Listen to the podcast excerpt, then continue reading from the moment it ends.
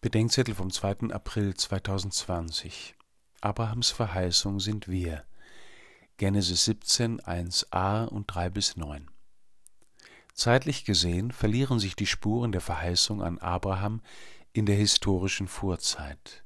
Aber nehmen wir an, die Erzählung Abrahams liegt ungefähr so viele Jahre vor Christus, wie wir Jahre nach Christus leben.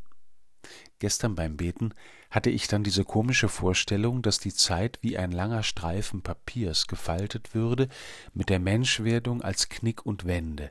Dann kämen Abraham und wir vermutlich ungefähr nebeneinander zu liegen. Sachen gibt's beim Beten?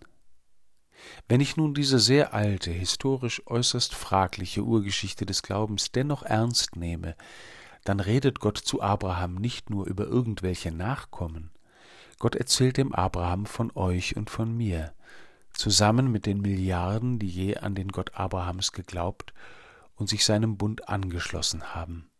Mit Abrahams Ja beginnt unser Glaube, und dass wir so viele sind wie die Sterne am Himmel und der Sand am Meer, sollte uns nicht gering von der Würde auch nur eines Einzelnen denken lassen. Im Evangelium sagt Jesus heute zum Entsetzen seiner Zuhörer, dass Abraham sich freute, als er seinen Tag sehen sollte. Wenn schon Abraham sich freute auf den kommenden, freuen wir uns eigentlich über den gekommenen und darüber, dass wir am Tag Christi leben dürfen? Jetzt macht das mit der gefalteten Geschichte von gestern doch irgendwie Sinn. Ich stelle mir vor, wie Abraham mir entgegenkommt. Er schaut hinter mich auf den Ostermorgen des Tages, der schon begonnen hat.